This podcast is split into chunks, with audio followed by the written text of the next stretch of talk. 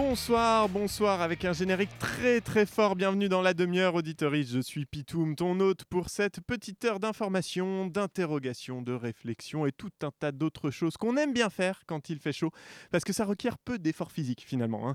Ce qui est appréciable euh, en temps de canicule et de réchauffement climatique. Ce soir, nous ouvrons la session des entretiens de l'été de la demi-heure. Pas de sujet chiant, pas de revue de presse, mais une heure ou presque en compagnie d'un ou une invitée pour parler du monde qui nous entoure et qui n'en finit pas de nous surprendre, Euh, de nous décevoir aussi hein, parfois, mais aussi, aussi de nous enthousiasmer. Et on en a besoin un peu de l'enthousiasme dans cette période politiquement contrastée, dirons-nous. Ce soir, nous allons donc discuter avec Romain Genticou, grand reporter au magazine Télérama, où il couvre depuis 2017 les luttes politiques et sociales, et qui a publié un recueil, Terre de lutte, en avril dernier aux éditions Le Seuil. Bonsoir, Bonsoir, merci d'être avec nous. merci à vous de m'accueillir.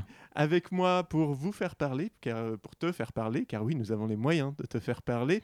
Euh, Margot, productrice de l'émission. Salut Margot, ça va? Hello, ça va et toi? Bah ça va bien, écoute. Euh, Romain, pour commencer, peut-être euh, qu'on peut déjà euh, revenir pour nos, auditri- euh, nos auditoristes euh, qui ne connaîtraient pas encore euh, ce livre, Terre de lutte, euh, c'est quoi? Ça parle de quoi? Alors, comme son nom l'indique, ça parle des luttes, euh, des luttes politiques et sociales. euh, grosso modo, depuis les années 60 euh, en France. En fait, ce que j'ai essayé de faire avec ce livre, euh, c'est de- d'identifier des territoires euh, en France, donc soit des régions, soit des villes, où il existait euh, une tradition de mobilisation euh, dans l'histoire politique locale sur une thématique en particulier. Donc le livre est, est divisé en sept chapitres, et chaque chapitre, c'est une thématique et un territoire. Donc par exemple, les luttes paysannes en Loire-Atlantique, les luttes contre les violences policières dans les banlieues parisiennes, les luttes féministes à Grenoble. Et l'idée, c'était de, voilà, de trouver des des spécificités dans, des, dans l'histoire de certains territoires où on pouvait tirer un fil qui se poursuivait jusqu'à aujourd'hui. L'idée, c'était vraiment de euh, pas de faire un récit euh, euh, simplement. Moi, je suis pas historien, je suis pas sociologue euh, de, toutes les luttes qu'il y a eu en France, mais plutôt de regarder comment des mobilisations s'étaient implantées dans certains territoires en France, comment elles avaient réussi à évoluer au fur et à mesure qu'il y avait de nouvelles générations de militants et militantes qui joignaient ces luttes, et avec parfois des évolutions, des contradictions, etc. Et de regarder un peu où est-ce qu'on en était aujourd'hui. Et du coup, ça donne un peu, disons, un, tableau qui n'est pas ex- exhaustif, mais qui est un peu parlant euh, du mouvement social en France et de son évolution euh, des années 60 jusqu'à aujourd'hui. Euh, Dans ces luttes, du coup, tu en as cité quelques-unes. Euh, comment s'est fait le choix, par exemple, d'avoir, on a euh, donc la lutte euh, pour le logement au Pays Basque, dont tu parles, tu as déjà beaucoup été interrogé là-dessus, mais on va pouvoir revenir aussi un peu dessus. Mais je vois, par exemple, les luttes féministes à Grenoble, spontanément, en plus, les luttes féministes, Grenoble, il n'y a rien qui fait tilt. hein. A priori, c'est pas, euh, on se dit pas comme ça un territoire euh, particulièrement plus féministe ou moins féministe qu'un autre. Oui, tout à fait. D'ailleurs, je le dis au début de ce chapitre-là que ça peut surprendre. Et effectivement, il y, a des, y a des territoires qui sont assez identifiés parce que dans l'imaginaire collectif, c'est des territoires où il y a eu des grandes mobilisations, Notre-Dame-des-Landes pour la Loire-Atlantique, euh, la lutte contre le nucléaire en Bretagne, par exemple. En fait, j'avais envie absolument qu'il y ait euh, un chapitre consacré aux, aux luttes euh, féministes. C'est euh, sans doute un des, des, plus grands mouvements sociaux euh, de ces dernières années en France. Je voulais vraiment qu'il y ait quelque chose là-dessus. Et effectivement, c'est difficile de dire qu'en France, la capitale du féminisme, c'est telle ville ou quoi. Et du coup, j'ai plutôt cherché un endroit où il y avait une singularité dans l'histoire féministe locale. Et je savais que à Grenoble, Grenoble avait été la première ville où il y avait eu l'ouverture d'un d'un centre du planning familial. C'était en 61 et euh, le planning existait déjà à Paris, mais il n'y avait pas de, local. Les, centres n'existaient pas, ils ne pouvaient pas accueillir du monde. Et Grenoble a été la première ville à, désobéir, à ouvrir illégalement pour accueillir euh, euh, des couples. Au départ, c'était pas pour, pour des avortements, c'était pour la contraception, évidemment, quand tout ça était illégal. Et en fait, cette, ce caractère un peu précoce et désobéissant, on le retrouve dans, tout au fil de, des décennies dans l'histoire du féminisme à Grenoble. Donc c'est un peu comme ça que j'ai choisi les chapitres, à la fois des régions qui étaient très identifiées, qui avaient un caractère un peu insurrectionnel assez fort, et puis d'autres qui, me semble-t-il, étaient un peu méconnus pour leur histoire politique, où il y avait vraiment quelque chose d'intéressant comme Grenoble par exemple. Aujourd'hui, là, sur les luttes dont tu parles, euh, la plupart, alors avec le cas de Grenoble étant évidemment un petit peu euh, plus particulier, mais sur les autres, c'est des combats qui sont encore, euh, encore d'actualité, où il y a des militants, des militantes qui luttent toujours. Oui, je voulais vraiment partir d'aujourd'hui, du présent. Je voulais pas faire un livre sur... Euh, euh, c'est pour ça d'ailleurs que par exemple, il n'y a pas des régions comme le nord de la France ou l'est de la France où j'ai eu du mal à tirer un fil jusqu'à aujourd'hui. C'est-à-dire que les grandes luttes, notamment ouvrières, ou les luttes... dans les mines, dans le nord de la France, la sidérurgie, la métallurgie dans l'Est une fois qu'il y a eu la désindustrialisation, c'est très difficile de trouver aujourd'hui un fil qui se poursuit. Donc l'idée, c'était vraiment de parler d'aujourd'hui, où est-ce qu'on lutte aujourd'hui en France pourquoi, comment, avec quels moyens et dans quelle histoire euh, locale euh, ça s'inscrit. Donc ce livre, il part d'aujourd'hui et euh, il il revient un peu en arrière, grosso modo jusqu'à mai 68 à peu près, euh, même un peu plus loin pour certaines régions. Et il déroule ce, fil du coup des années 60 jusqu'à aujourd'hui via les militants et militantes qui ont participé à ces luttes. Donc le, travail que j'ai voulu faire, c'est aller à, la rencontre de, gens de générations euh, hyper différentes. La plus jeune dans le livre, elle a 19 ans et la plus âgée a 92 ans. Euh, vraiment raconter ces luttes par celles et ceux qui les ont menées, quoi. Euh, et voir comment euh, euh, elles ont évolué au fil des, décennies et des nouvelles générations de, militants et militantes. Tu peux nous donner un exemple peut-être justement dans ces évolutions? Est-ce qu'il y a des luttes dans les sept que tu as suivies qui mhm. ont subi des transformations vraiment très fortes? Ou est-ce qu'on est plutôt dans un héritage continu selon toi, ce que, ce que tu as observé? Non, c'est difficile. Alors, bon, c'est difficile de généraliser, mais euh, la continuité n'est pas automatique. Le travail de transmission de mémoire n'est pas évident. Euh, il y a dans, beaucoup de luttes, euh, certains ou certaines militantes ne sont pas forcément au courant de ce qu'il y a eu avant eux. pourtant, avoir un peu une connaissance de ce qu'il y a eu avant, notamment pour les luttes qui ont été victorieuses, je pense notamment à la lutte contre la centrale nucléaire de Plogoff dans le Finistère en Bretagne, qui était dans les années 70, début 80, qui a été victorieuse. Ce, village qui s'est euh, soulevé contre l'implantation d'une centrale nucléaire et qui a eu tout le soutien de la Bretagne euh, a, gagné. Le, projet n'a pas eu lieu. Et eh ben, euh, c'est vraiment devenu un marqueur pour euh, à peu près toutes les mobilisations euh, en Bretagne qui ont suivi.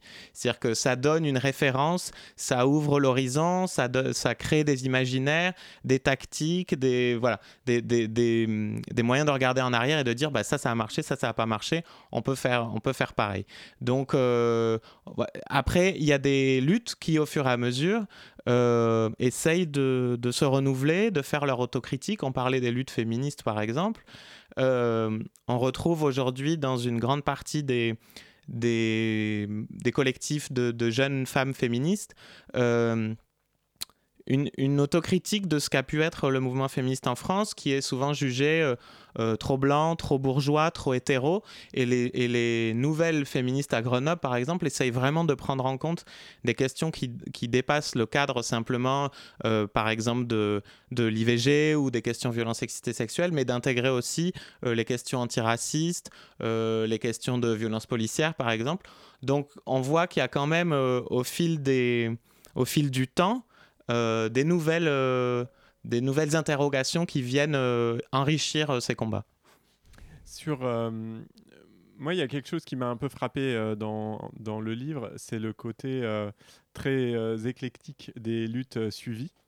et je me demandais si toi, en interrogeant justement des militantes, militantes qui euh, qui, agissent contre des projets vraiment très différents. Enfin, quand on compare effectivement les violences policières dans les banlieues parisiennes et, euh, euh, la question du nucléaire, par exemple, sur le littoral breton, c'est, on voit des choses très différentes. Est-ce que tu trouves, toi, quand même des marqueurs d'engagement ou des idéaux communs ou est-ce que vraiment on a une espèce euh, d'éclectisme? Je, pose la question un peu dans la, dans la perspective de la convergence des luttes aussi, dont on parle mmh. beaucoup et qu'on considère un peu, en tout cas pour une certaine partie de la gauche euh, et, et, des mouvements sociaux, comme un idéal à atteindre. Est-ce que toi, ça t'a paru possible avec tous ces témoignages? Il me semble que dans l'histoire, euh, ça s'est fait. Par exemple, il y a quelques chapitres où il y a des ponts possibles. Euh, au moment de Plogoff, c'est euh, le moment où il y a aussi la lutte pour le Larzac, contre l'extension d'un camp militaire dans, le Larzac. Donc il y a des paysans, paysannes du Larzac qui, qui se soulèvent. Et en même temps, il y a euh, des luttes d'ouvriers à Besançon chez LIP, qui est un, constructeur de, montres. Et à ce moment-là, il y a une, sorte d'alliance euh, entre euh, la Loire-Atlantique, le Larzac, Besançon. Et on se dit, waouh, ça y est, là, il y, a tout le prolétariat qui se soulève d'un coup, que ce soit ouvrier, paysan quoi. donc il y a eu des moments comme ça intéressants dans l'histoire. Dans le chapitre sur la Loire-Atlantique, je raconte que en mai 68 à Nantes, Nantes est la première ville où il y a une occupation d'usine en mai 68. Et il y a à Nantes euh, une alliance vraiment singulière et assez unique en France entre euh, ouvriers, paysans et étudiants qu'on retrouve euh, nulle part ailleurs. Et, on voit que là, dans un moment vraiment de contestation très fort, chacun vient avec ses propres revendications. Évidemment, ce n'est pas du tout les mêmes pour les étudiants que pour les, paysans, que pour les ouvriers. mais ils arrivent à, s'allier dans ce moment qui est quasi insurrectionnel de, de, de mai 68 on retrouve, il y a un autre pont qui, existe dans le livre, par exemple, euh, et qui est très surprenant à mon avis. Il y a un chapitre donc consacré aux luttes pour le logement au, Pays Basque et un autre sur les luttes anticolonialistes en Guadeloupe. Et euh, finalement, dans les deux, il y a, un rapport à l'identité et au, territoire, un sentiment d'appartenance à, un territoire et un peuple. Et euh, il y a eu euh, des contacts entre les indépendantistes basques et les indépendantistes euh, antillais dans les années 80. Et je raconte dans le livre qu'à un moment donné, certains d'entre eux se sont même retrouvés en prison ensemble. Et euh, pour eux, c'était des luttes euh, qui étaient des luttes euh, sœurs, quoi. C'est-à-dire qu'ils se battaient pour la même chose, c'est-à-dire la liberté de, leur peuple et de, et de pouvoir être, être indépendant, entre autres choses, même si ça dépasse ça. Aujourd'hui, il me semble que sur la question de la convergence des luttes, j'ai l'impression que les, les militants militantes sont peut-être un peu revenus de ça aujourd'hui, de l'idée de convergence, parce que finalement, quand on dit convergence, ça veut dire qu'on s'oblige à dévier sa, ligne, sa trajectoire pour pouvoir aller à la rencontre de l'autre. Et euh, je pense que pas mal de luttes, notamment celles par exemple euh, dans les quartiers populaires, les luttes antiracistes, ont eu le sentiment de devoir à chaque fois faire l'effort de dévier un peu de la trajectoire et que c'était pas fait en retour. Et donc ce qu'on retrouve, j'ai l'impression aujourd'hui, c'est plus une alliance des luttes où euh, chacun, chacune va venir en soutien des autres, mais va continuer à, porter son combat sans essayer de, dévier leur, leur propre trajectoire. C'est euh, intéressant, je pense euh, peut-être que ça vaut le coup là de revenir un peu sur ce qui se passe au Pays Basque parce que autant les luttes anticolonialistes en Guadeloupe euh, sont assez claires, j'imagine, dans, dans justement dans l'imaginaire collectif. On voit bien ce que, ce que des, des anticolonialistes peuvent vouloir pour leur territoire et leur politique. Le Pays Basque étant, alors certes, il y a un mouvement indépendantiste qu'on connaît dont on a entendu parler et qui d'ailleurs mériterait d'être euh, revisiter un peu pour se rappeler ce que c'est que la violence, peut-être, dans le contexte actuel. Mais euh, il y a le point spécifique du logement. Euh, est-ce que tu peux nous en dire un peu plus? Pourquoi cette lutte pour le logement au Pays Basque? Alors, pour comprendre un peu l'importance de, de la question du logement au Pays Basque, évidemment, la problématique de l'habitat, elle n'est pas du tout euh, spécifique au Pays Basque. Il y a beaucoup de problèmes sur, de spéculation en Bretagne, globalement sur toute la côte ouest. Il y a beaucoup d'autres villes en France où il est devenu difficile de se loger. Mais au Pays Basque, aujourd'hui, c'est vraiment le sujet politique numéro un. Et moi, je l'explique pour, pour plusieurs raisons, pour comprendre pourquoi euh, au Pays Basque, on se mobilise beaucoup là-dessus. Il faut faire un peu un, retour euh, historique. Dans la société basque traditionnelle, la maison, qui se dit etche en, basque, donc letche, euh, c'était vraiment le cadre central de, la structuration sociale euh, du Pays Basque, de la vie dans les villages, etc. Les, familles vivaient euh, plusieurs générations ensemble dans la même maison Et, euh, et c'était comme ça qu'était structurée la vie collective, vraiment autour de l'habitat. Les gens, euh, par exemple, si vous prenez des noms basques comme Etcheverry, Etchegaray, Etche, c'est la maison. Donc en gros, le nom de famille dérivé de la maison. La maison qui était en haut, hop, c'était Etchegaray, la nouvelle maison, Etcheverry, etc. Donc l'habitat avait une place très importante. Et jusqu'à la Révolution française en 1789, au Pays Basque, c'était pas le, droit romain qui prévalait, c'était sur la gestion des terres, c'était euh, une gestion collective. Il n'y avait pas de parcelles euh, individuelles, donc les gens dans les villages géraient collectivement les terres. Et quand il y a eu la Révolution française, euh, qui a exhorté la, propriété privée, et voilà, la liberté d'avoir son propre chez soi, etc., ça, ça s'est effacé. Et on a commencé du coup à avoir un morcellement euh, des, parcelles, des, terres agricoles, etc. Et évidemment, euh, quand les uns ont eu des, difficultés financières, ils ont commencé à vendre et c'est là que les premières inégalités sont apparues avec certains qui avaient de grands terrains, d'autres des petits terrains. Et euh, avec le développement de l'urbanisation, l'exode rural, le développement du tourisme à partir des années 20-30, euh, beaucoup de, de, classes populaires euh, du Pays Bas se sont retrouvées en difficulté. On retrouve euh, dès, dès, les années 20 dans des conseils, des, des, procès-verbaux de, de, conseils municipaux au Pays Basque, des plaintes sur le fait que les gens ont des difficultés à rester vivre sur la côte basque, par exemple, parce que beaucoup de Parisiens viennent y vivre. Là, je parle vraiment des années 20. On a l'impression que je parle d'aujourd'hui, mais c'est encore pire aujourd'hui. Très actuel. Ouais, c'est assez impressionnant en fait quand quand on regarde. C'est il y a 100 ans. Et euh, en fait, c'est la même chose qu'aujourd'hui. Aujourd'hui, c'est bien pire, évidemment. Et, euh, et, du coup, il y avait cette problématique de, de, ne plus pouvoir vivre au pays, de ne plus pouvoir travailler et vivre en son propre pays.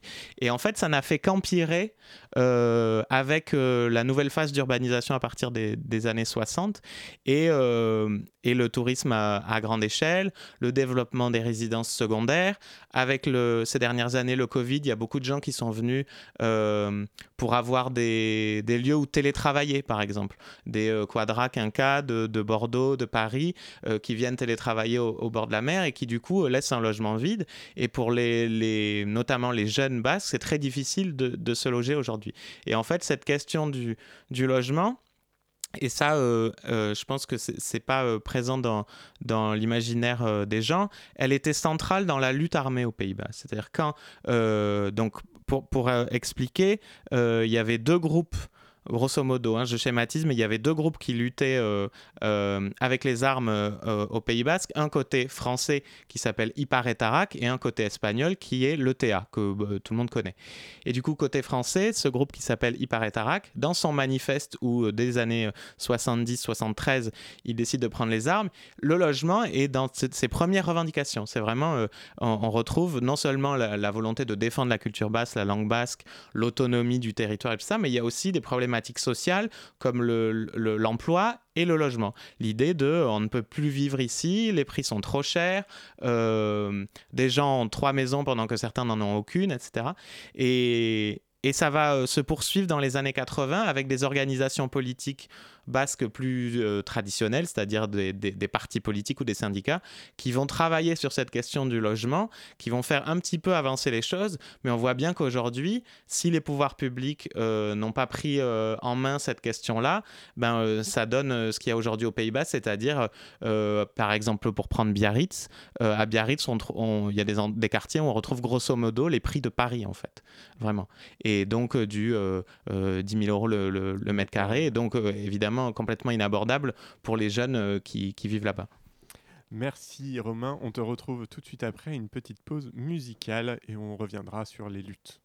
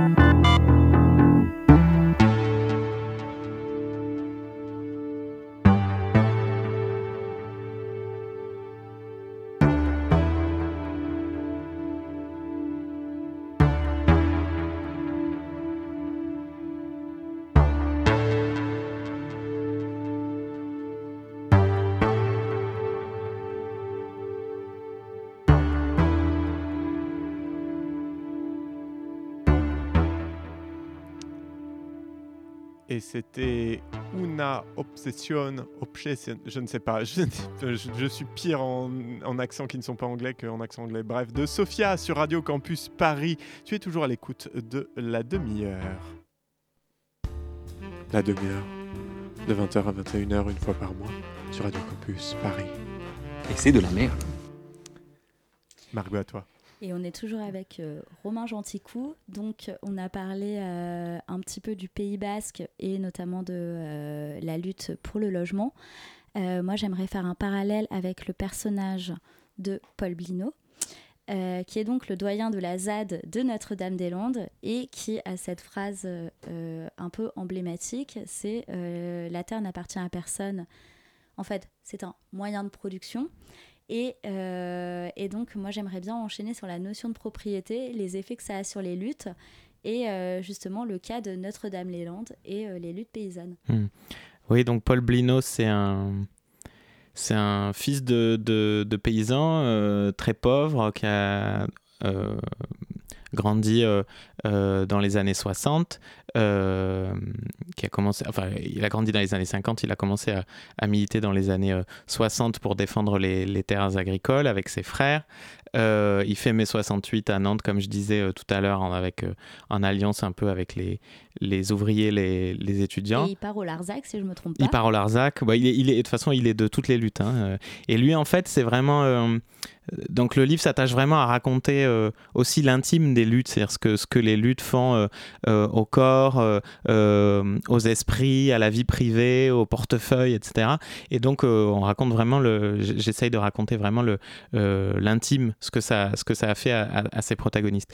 Et et Paul, c'est quelqu'un, donc il a aujourd'hui euh, 90 ans, c'est quelqu'un qui n'a pas du tout de culture politique au départ, il n'a pas du tout de bagage, il, il dit lui-même qu'il n'a jamais lu de bouquins, il s'en fout complètement des guerres de chapelle entre les partis, les idéologies, etc. Ce qui n'est pas le cas de tout le monde, dans le livre il y a plein de, il différents idéologiques. Et, euh, et lui en fait, vraiment sa ligne qu'il a suivie toute sa vie, c'est la terre n'appartient à personne.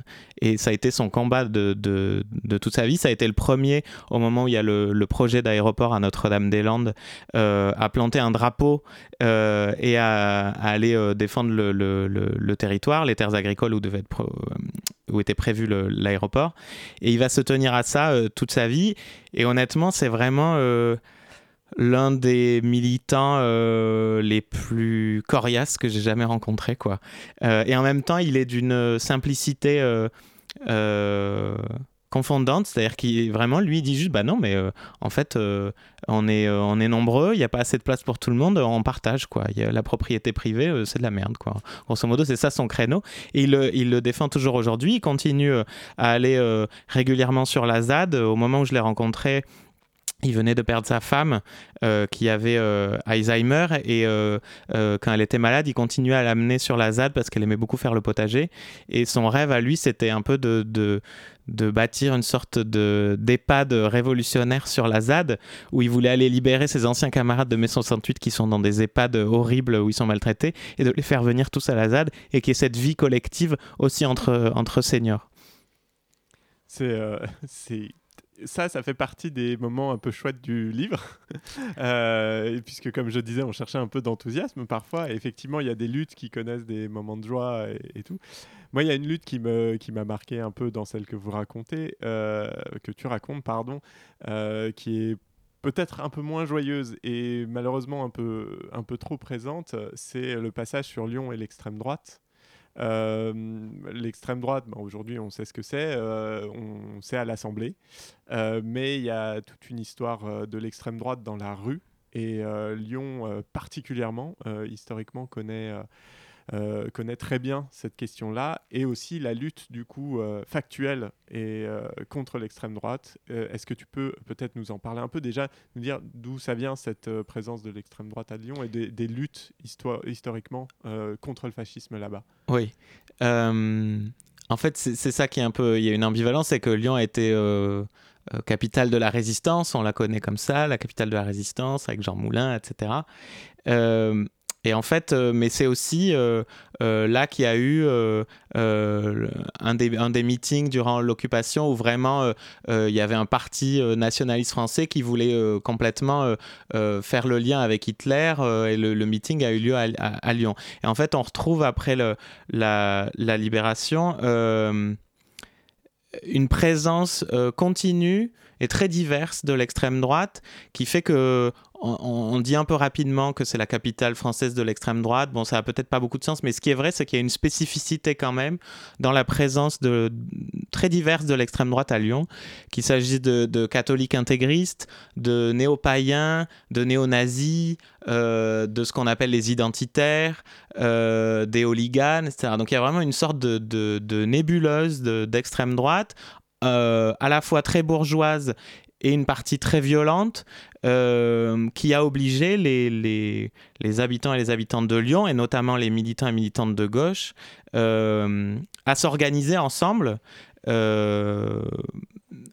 pour contrer en fait l'extrême droite à la fois par les idées, mais aussi dans la rue. Et donc on a carrément des quartiers de Lyon où, y a, où, certains, euh, que ce soit par exemple des militantes féministes, euh, des syndicalistes, évidemment des, euh, des personnes racisées qui ne vont pas dans, certains quartiers parce que ce quartier-là est vraiment étiqueté quartier d'extrême droite et c'est trop dangereux d'y aller. On en est à ce point-là. Et, on, parle, d'aujourd'hui là. On parle, ah, on parle d'aujourd'hui complètement. pas d'il y a 30 ans ou 40 ans. Non, non, on parle complètement d'aujourd'hui. Et, quand, j'ai cherché un peu euh, dans les travaux universitaires de pourquoi, euh, pourquoi il y avait cette spécificité euh, à Lyon, il y avait notamment comme explication que le, le Front National, devenu Rassemblement National, a jamais fait des très gros scores à Lyon. Et, et du coup, n'a pas eu euh, il n'y a pas eu ce processus un peu de nettoyage qu'il a pu faire euh, ailleurs pour se dédiaboliser. L'institutionnalisation n'a pas eu lieu. Ouais, voilà, un peu de d'éloigner les, les éléments les plus radicaux, les néo-nazis. Alors, euh, souvent, c'est de façade, hein, évidemment, on l'a vu ailleurs. Mais à Lyon, ça n'a pas du tout été fait puisque le, le, le RN n'était pas très fort. Et puis, il y a un deuxième élément, c'est que Lyon a été, ça on peut le dire, euh, un peu la capitale intellectuelle de l'extrême droite. C'est-à-dire que dans les universités Lyon 2 et notamment Lyon 3, il y a eu vraiment à peu près euh, tous les négationnistes de France qui ont été profs là-bas. C'est vraiment euh, ahurissant quand on se plonge dans l'histoire de cette université, euh, de Goldnich à Forisson. Ils sont tous passés par la fac de, Lyon ils ont tous pu enseigner en même temps qu'ils militaient avec des propos complètement négationnistes, racistes, antisémites, etc. Donc il y a ces deux éléments qui ont permis de faire perdurer des groupes qui... Euh, bah, euh, diffuse la haine tout simplement. Il y, a, euh, il y, a, plusieurs questions qui me viennent par rapport à Lyon. La première, c'est quand même aujourd'hui, sur le terrain, c'est quoi l'opposition à l'extrême droite Comment elle se manifeste Comment elle, elle existe à, Lyon? Alors, c'est pas, c'est pas simple, l'organisation de lutte contre l'extrême droite. Il y a à la fois eu, depuis les années 80, notamment des sortes de de coalition entre des, partis, des syndicats, euh, des collectifs étudiants, des mouvements féministes avec le planning familial, euh, qui ont essayé de se mettre ensemble et de, réfléchir à des moyens, des tactiques pour faire reculer l'extrême droite. Et puis, il y a eu aussi des mouvements euh, plus autonomes. je pense notamment à ce qu'on appelle les antifas, qui, eux, sont dans une lutte à la fois euh, politique, idéologique, mais aussi frontale, euh, physique avec l'extrême droite. C'est-à-dire qu'ils veulent vraiment euh, sortir, comme ils le disent, les fachos de leur quartier. Quoi. Et donc là, là, on parle vraiment du coup de, de, de, bataille de rue où les, les, antifas essayent de, à la fois de faire annuler les manifestations d'extrême droite, par exemple, de les repousser hors de certains quartiers. Donc là, on est vraiment dans une lutte euh, sur les pavés, quoi. Et c'est euh, en t'écoutant parler que j'ai pensé à ça quand tu parlais de, de l'organisation, enfin la manière dont la nébuleuse extrême droite s'organise ou pas à Lyon, mais en tout cas vit depuis un certain temps. Je me faisais la réflexion que ton livre qui s'appelle euh, donc euh, Terre de lutte aurait pu s'appeler quand même Terre de lutte plutôt de gauche, et qu'en réalité, si on regarde ça un peu d'un œil éloigné et en, enlevant toute euh, grille de lecture idéologique, euh, quelque part à Lyon, c'est un territoire où deux luttes s'opposent. C'est-à-dire qu'il y a vraiment une lutte d'extrême droite pour une, pour une euh, suprématie culturelle, intellectuelle, idéologique qui s'organise aussi et qui est également une terre de lutte pour eux finalement. Oui, oui, effectivement.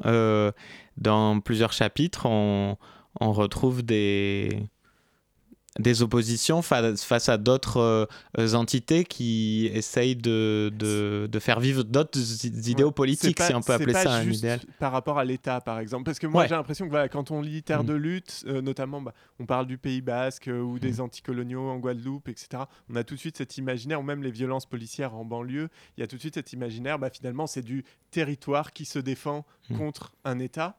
Mais en réalité, il y a aussi des territoires où, en fait, euh, localement, les oppositions existent et il y a des gens euh, dans les deux camps au niveau local et, qui ne sont pas simplement dépendants d'une superstructure étatique au-dessus, par exemple. Oui, oui, effectivement, la plupart euh, des luttes on va dire, se retrouve un peu dans le dans l'anticapitalisme et dans le, le, ce que fait l'État, à la fois le démantèlement de l'État social, les réformes néolibérales. Effectivement, à Lyon, il y a, une spécificité, même si euh, euh, il y a aussi un lien avec l'État, puisque par exemple, euh, les militants et militantes de gauche reprochent à l'État de, laisser les militants d'extrême droite faire leurs actions violentes dans la plus grande impunité, notamment les forces de l'ordre et la préfecture qui euh, euh, régulièrement euh, sont témoins d'attaques, de, par exemple d'attaques de groupes d'extrême droite contre des librairies anarchistes, le planning familial, et il se passe rien après, quoi. Il n'y a pas d'action de, judiciaire. Et, mais effectivement, là, on est, on est sur une confrontation euh, entre deux groupes sociaux euh, très différents, avec un peu une, guerre de territoire sur un même territoire. Oui, c'est vrai que c'est peut-être une spécificité de, ce chapitre-là. Parce que, juste pour rebrancher avec l'actualité, on a, on a eu des exemples très très vivaces pendant la réforme des retraites, avec notamment des groupes qui ont fait le tour des lycées bloqués pour, les, pour les débloquer en tapant sur les lycées, hein, clairement. Et effectivement, peu de retombées euh, hmm. policières euh, derrière. Euh, peut-être peut-être un dernier, un tout dernier petit point sur, sur les chapitres du livre, puis après on laissera évidemment les auditoristes quand même se plonger dedans pour avoir évidemment plus de, plus de détails. quand tu parles des luttes contre les violences policières dans les banlieues parisiennes, euh, c'est vrai que c'est un sujet dont on a beaucoup parlé ces dernières années, euh, mais qui en réalité ne date pas du tout de ces dernières années et qui remonte à, bien plus longtemps. Euh, est-ce que au niveau des luttes, en revanche, contre ces violences policières, tu peux nous dire un peu qu'est-ce qui a existé avant qu'on arrive avec le comité Adama et, ces choses-là, dont, aujourd'hui je pense que tous et toutes, depuis qu'en fait on tire sur des blancs, on en entend parler? Oui, effectivement, il y a eu ces, euh, ces, dernières années une plus grande médiatisation de ces, de ces combats-là contre les violences policières, notamment, euh, euh, tu le disais, par rapport aux violences sur les Gilets jaunes, par exemple, qui ont finalement permis d'une certaine manière aux médias de se rendre compte que ça existait déjà, alors que les, militants des quartiers populaires les dénonçaient depuis des années. Euh, mais là, ça se passait peut-être sous les caméras des, télévisions. Euh, évidemment, dans, les, banlieues parisiennes, il euh, n'y a pas que la question de la police, mais moi, je voulais vraiment quand même tirer ce fil-là de, des violences policières parce qu'il y a une gestion. Il n'y a aucun autre territoire en France qui connaît la gestion euh, policières telles que les connaissent les quartiers populaires, euh, de la part de, de l'État. Et donc c'est vraiment une spécificité. Il ne faut pas réduire les quartiers populaires à, cette question-là, mais il me semblait que c'était très important. Et en fait, le recul historique permet de voir que à la fois dans les dans les tactiques de gestion de ces quartiers-là, euh, les doctrines, mais aussi même euh, les, hauts fonctionnaires, par exemple les préfets, les chefs de police, etc., il y a un héritage colonial qui est immense. Euh, notamment via l'Algérie, c'est-à-dire qu'on on, a appliqué, après la, guerre d'Algérie, dans les quartiers populaires, une partie des, des, dispositifs qui avaient été utilisés par la France en Algérie. Et ça, c'est assez... ça a été euh, ça se retrouve dans beaucoup de travaux universitaires de, sociologues que je, cite euh, dans le livre. Et euh, à partir des années des années 70 et surtout 80, il va y avoir euh, euh, pas mal d'organisations de, de, banlieues qui, vont se, mettre en place. Évidemment, en 83, il y a la grande marche pour euh, l'égalité contre le racisme qui part de, Marseille et qui rejoint Paris. C'est en, lien avec les violences policières puisque c'était par rapport à, un policier qui avait blessé un jeune du quartier des Minguettes près de Lyon. Et euh, il y, a, ce sentiment à ce moment-là qu'il y a une, euh, prise de conscience du racisme, de, des violences policières.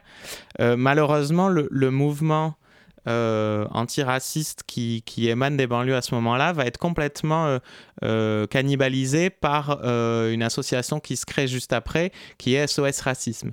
Et SOS Racisme, c'est une association qui est proche du Parti Socialiste, qui est créée par des jeunes du, Parti Socialiste. Et finalement, ça va complètement désorganiser les, associations et les, collectifs de quartiers populaires.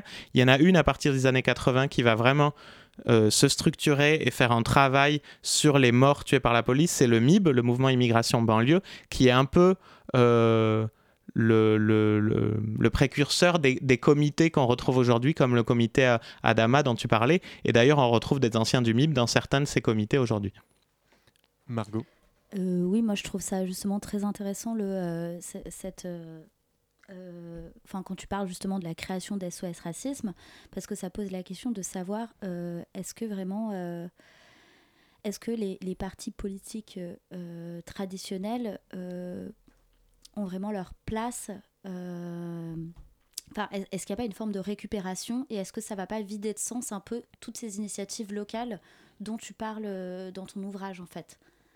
Ben, Là, par exemple, sur le, sur les quartiers populaires, euh, il y a eu vraiment un sentiment de, dépossession de la part de ces jeunes des quartiers qui euh, euh, s'organisaient et qui finalement ont perdu à la fois l'attention des médias et l'attention des politiques au moment où SOS Racisme se lance il euh, n'y a pas que des, que des blancs dans SOS Racisme, mais euh, c'est quand même une sociologie assez différente de celle de, des collectifs dont on parle. Et donc oui, il y a un sentiment de trahison même, en fait. Il y a un sentiment de trahison de dire, euh, ben, il faut vraiment qu'on porte nous-mêmes les questions qui nous concernent parce que les autres le, le, le, le feront pas pour nous. Et euh, souvent, il y a effectivement, notamment sur les questions d'identité, donc par exemple les questions antiracistes ou les questions féministes, euh, l'idée que personne se battra mieux que nous-mêmes euh, pour nous-mêmes. quoi. Et donc, il peut y avoir des soutiens, effectivement, il y a des partis qui peuvent arriver en soutien, même s'il y a aujourd'hui quand même une immense défiance envers les structures politiques traditionnelles, comme les partis et les syndicats chez une partie de la jeunesse, qui préfèrent des structures plus souples comme les collectifs et tout ça en soutien, ça marche, mais euh, vous passerez pas devant nous euh, euh, pour porter nos propres combats. Il y a un peu cette idée-là. On continue de parler des luttes et des territoires après une courte pause musicale.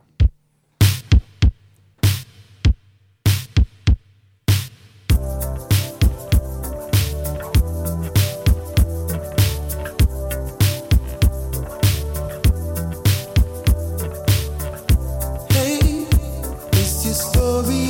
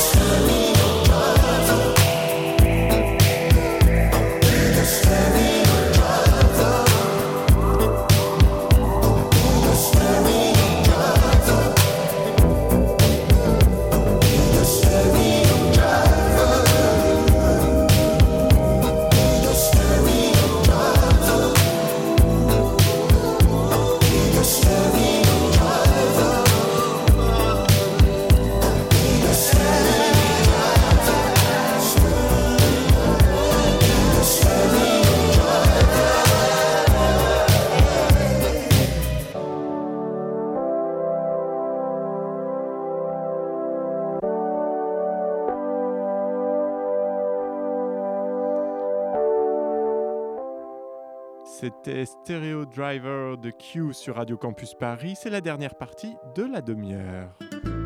Contre le grand capital, de 20h à 21h, sur Radio Campus Paris, c'est la demi-heure. Je sens que ça va encore être épique. Ça va être épique, Margot, à toi. Euh, retour en 2023 et donc hier à l'Assemblée nationale on a eu droit aux premières, émis- euh, aux premières auditions de la commission d'enquête sur les groupuscules et euh, je ne me souviens plus du nom mais tous ces Mais sujets qui nous, animent, travail. qui nous animent ce soir. Euh, et donc euh, moi j'aimerais bien avoir ton avis sur une des questions qui a posé donc une députée Front National dont évidemment je ne me souviens plus du nom mais ça c'est pas très grave C'est pas grave, c'est une députée. Euh, qui posait donc cette question aux euh, trois représentants de dernière rénovation. Euh, Est-ce que vous ne pensez pas que le fait de bloquer le, périph- le périphérique parisien ne constitue pas une extrême violence, puisqu'on empêche les pauvres parisiens de circuler Bon, la, question de la violence, elle a toujours traversé le- les luttes politiques et sociales, les mouvements sociaux. Euh, elle a toujours fait débat chez les militants et, militantes.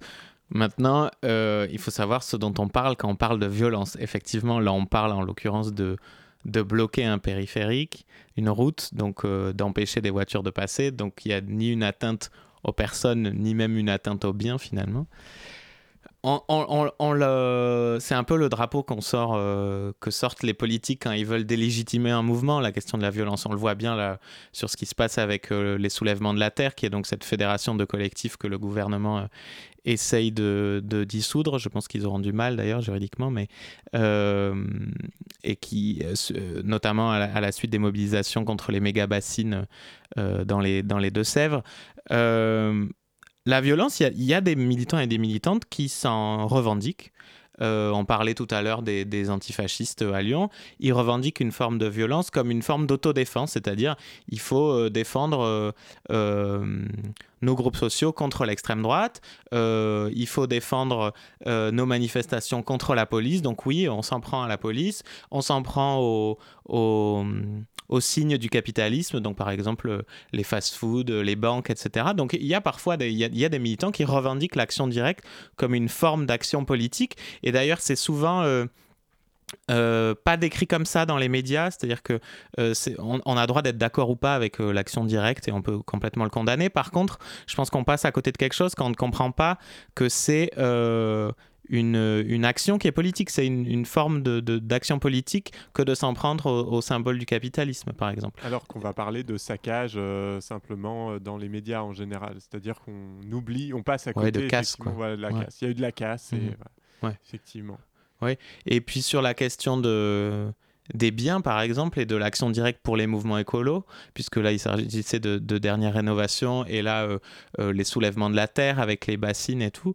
Euh, bon, eux parlent de démembrement parce qu'ils veulent montrer que finalement, les violents, c'est le système capitalisme, capitaliste, c'est le système agro-industriel, et qu'il faut donc désarmer euh, ces industries-là, euh, le, béton avec la farge à Marseille, les, bassines dans les Deux-Sèvres. Bon, c'est ni plus ni moins que du sabotage, qui est une méthode qui a toujours été utilisée par les mouvements écologistes. hein. On le retrouve dans les années 60 et dans les années 70.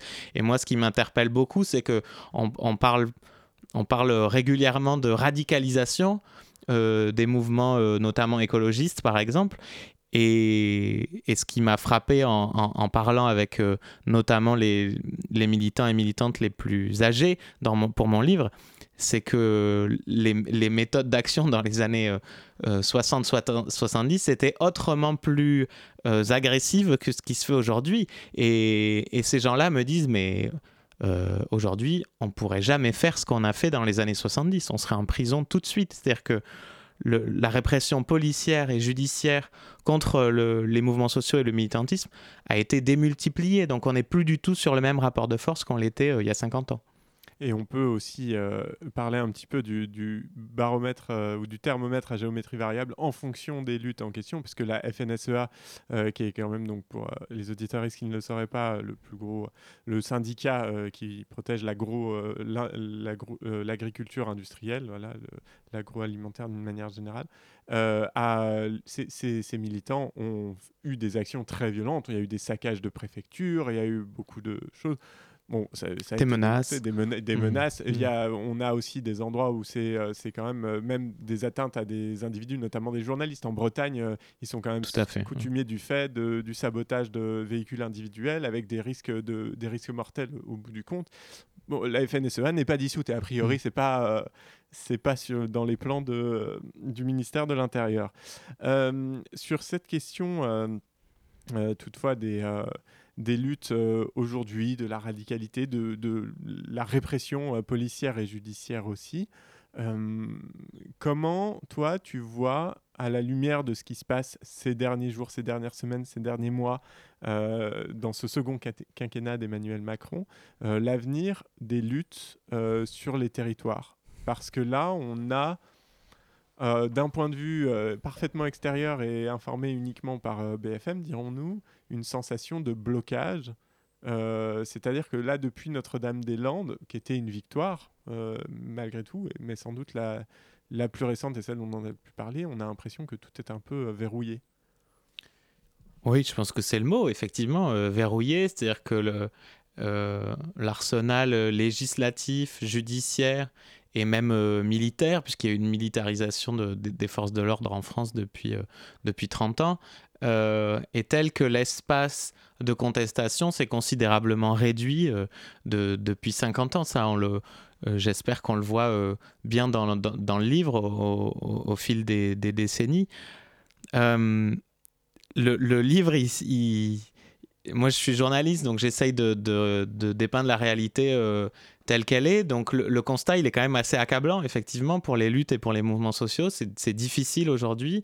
Euh, L'espace politique s'est réduit pour euh, contester le- le- les pouvoirs en place, le système capitaliste. néanmoins, euh, on voit que, par exemple, si on prend le, moment politique qu'on vient de vivre avec la séquence sur la réforme des retraites, on voit qu'il y a encore aujourd'hui une capacité de mobilisation dans la société française qui est immense et qui est relativement singulière euh, en Europe. Euh, les syndicats qui sont euh, quand même des vieilles structures, qui intéressent plus beaucoup, ou en tout cas de moins en moins, euh, qu'on a dit euh, qu'on a beaucoup enterré, bah, finalement, on a la preuve qu'elles ont encore des capacités de mobilisation qui sont immenses et que peut-être elles-mêmes ne soupçonnaient pas euh, quand elles ont démarré le, mouvement. Donc, il me semble qu'il y a des espaces comme ça dans lesquels tous ceux et toutes celles qui ont envie de contester l'ordre établi, qui sont contre le statu quo, que ce soit sur les questions sociales, sur les questions environnementales, je pense que dès qu'il y a un espace, il faut, il faut s'engouffrer dedans. Et peut-être que ce qui se passe avec les soulèvements de la terre, c'est le cas aussi. Peut-être que tout le monde ne se reconnaît pas forcément dans les luttes paysannes, dans la question des bassines, etc. Mais en fait, euh, j'ai l'impression qu'il y a quand même des blocs qui se font dès qu'il y a euh, un rapport de force qui est enclenché avec l'État. Et dans tes... Pardon Margot, vas-y. Euh, non, non, mais euh, enfin, moi, je, ça, me rappelle un peu justement cette remarque sur SOS Racisme, où maintenant les jeunes qui sont, euh, disons, qui se reconnaissent moins dans les, dans les partis traditionnels ou les espaces qu'on leur donne, se retrouvent dans ce type de mouvement. Sauf que ce qu'on voit, et notamment, enfin, et ce qui se passe en ce moment, c'est est-ce est qu'on a encore le droit de faire ça, en fait? Parce que c'est simplement scandaleux quand tu vois que, par exemple, dans l'est de la France, tu as un- un- une manifestation qui s'organise pour soutenir les soulèvements de la terre et qu'on on, on leur interdit de circuler simplement parce qu'ils passent à côté d'un hôpital psychiatrique et que ça peut euh, euh, perturber les résidents. Et ils apprennent la veille qu'en fait, ils peuvent finalement circuler, mais euh, dans un, itinéraire réduit. Enfin, quand tu vois ce type de... Enfin, c'est un exemple parmi tant d'autres, hein, mais de... Ouais, ouais. Comme l'histoire des casseroles, par exemple. Complètement. Ouais. Qu'est-ce qu'on peut faire en fait? Est-ce qu'il y a encore de la place pour euh, bah, simplement lutter? Bah, c'est sûr que, en tout cas, l'espace euh, que cède l'État pour la contestation, ça, il, ré- il- il- il réduit de plus en plus, c'est certain. Il y a, euh, je pense que là, on étouffe un peu. Euh, néanmoins, il faut garder en tête que, par exemple, les luttes euh, victorieuses dont je parle dans mon livre, il y en a quand même euh, quelques-unes, hein, même si euh, euh, le constat est, est- est pas très, euh, très joyeux, mais il y a des luttes victorieuses. On parlait de Notre-Dame-des-Landes, euh, Plogoff, euh, les luttes féministes, par exemple, sur les- sur l'IVG. Euh, toutes ces luttes victorieuses, à un moment donné, elles sont sorties du cadre légal. C'est-à-dire qu'à un moment donné, il y a eu une complémentarité de, de, tactiques où le combat était porté de manière à la fois politique, juridique, institutionnelle, mais il y a eu aussi, à un moment donné, euh, la désobéissance, quoi. C'est-à-dire euh, soit des occupations illégales, soit euh, des avortements illégaux à Grenoble, par exemple. Donc, finalement, l'espace légal, celui que qu'offre l'État, il est sans doute nécessaire de le dépasser pour pouvoir advenir l'horizon politique que ces mouvements espèrent. Et ce sera euh, le mot de la fin, Romain Genticou. Merci d'avoir été avec nous. Je le rappelle, donc tu es grand reporter à Télérama et tu es l'auteur euh, du livre, euh, du recueil pardon, Terre de lutte, qui est paru aux éditions Le Seuil et qu'on peut trouver partout, dans toutes les bonnes librairies sur Amazon, mais pas sur Amazon, s'il vous plaît. voilà. Si possible, Euh, on va éviter. Romain, toi, pour si on veut suivre euh, la suite de tes euh, aventures en terre de lutte, c'est comment? C'est donc dans Télérama euh, Est-ce qu'il y a d'autres euh, endroits où on va pouvoir te retrouver? Euh, non, euh, ouais, vous pouvez me retrouver euh, souvent en manif, mais sinon, ouais, dans, dans Télérama et puis sur les réseaux sociaux. Il y a une lutte euh, en ce moment que tu suis particulièrement? Bon, moi, je sais pas si, si ça s'entend parce que ça fait 12 ans que je suis à Paris, mais je suis du Pays Basque. Euh, donc, euh, le- ce qui se passe au Pays Basque, je le suis de, de très près. Euh, je le suivrai aussi près, de très près cet été parce que je rentre chez moi l'été et je vais faire les fêtes de Bayonne. mais oui, une forme de lutte, sans doute. Bah, bien sûr, la lutte dans la, la, la- la joie la- et la fête, c'est important aussi. Mais oui, ça, évidemment, c'est euh, c'est une question qui est euh, très importante pour moi parce que voilà, elle, me touche particulièrement et c'est mon territoire. Mais euh, la plupart de- de- des luttes dont je parle, c'est aussi des, des choix subjectifs. C'est-à-dire c'est aussi moi qui considère que ces luttes-là sont légitimes et défendent des choses dans lesquelles je crois. Merci beaucoup. Merci d'avoir été avec nous. Merci Margot euh, de ta présence et de ta préparation pour l'émission. Sans toi, nous n'aurions pas d'invité et ce serait vraiment très très long, moi qui monologue pendant une heure. Euh, vous nous retrouvez normalement dans 4 semaines avec euh, un ou une invitée surprise. Euh, on reste là l'été pour les entretiens et d'ici là, vous pouvez nous retrouver aussi en podcast euh, sur radiocampusparis.org. Vous pouvez aussi évidemment nous retrouver sur Spotify, sur Apple Podcast, sur euh, toutes les plateformes de podcast euh, inimaginables. Et, euh, et puis euh, on vous dit bon courage pour euh, les canicules qui arrivent. Moi j'en peux déjà plus. Ciao, à très bientôt sur Radio Campus Paris.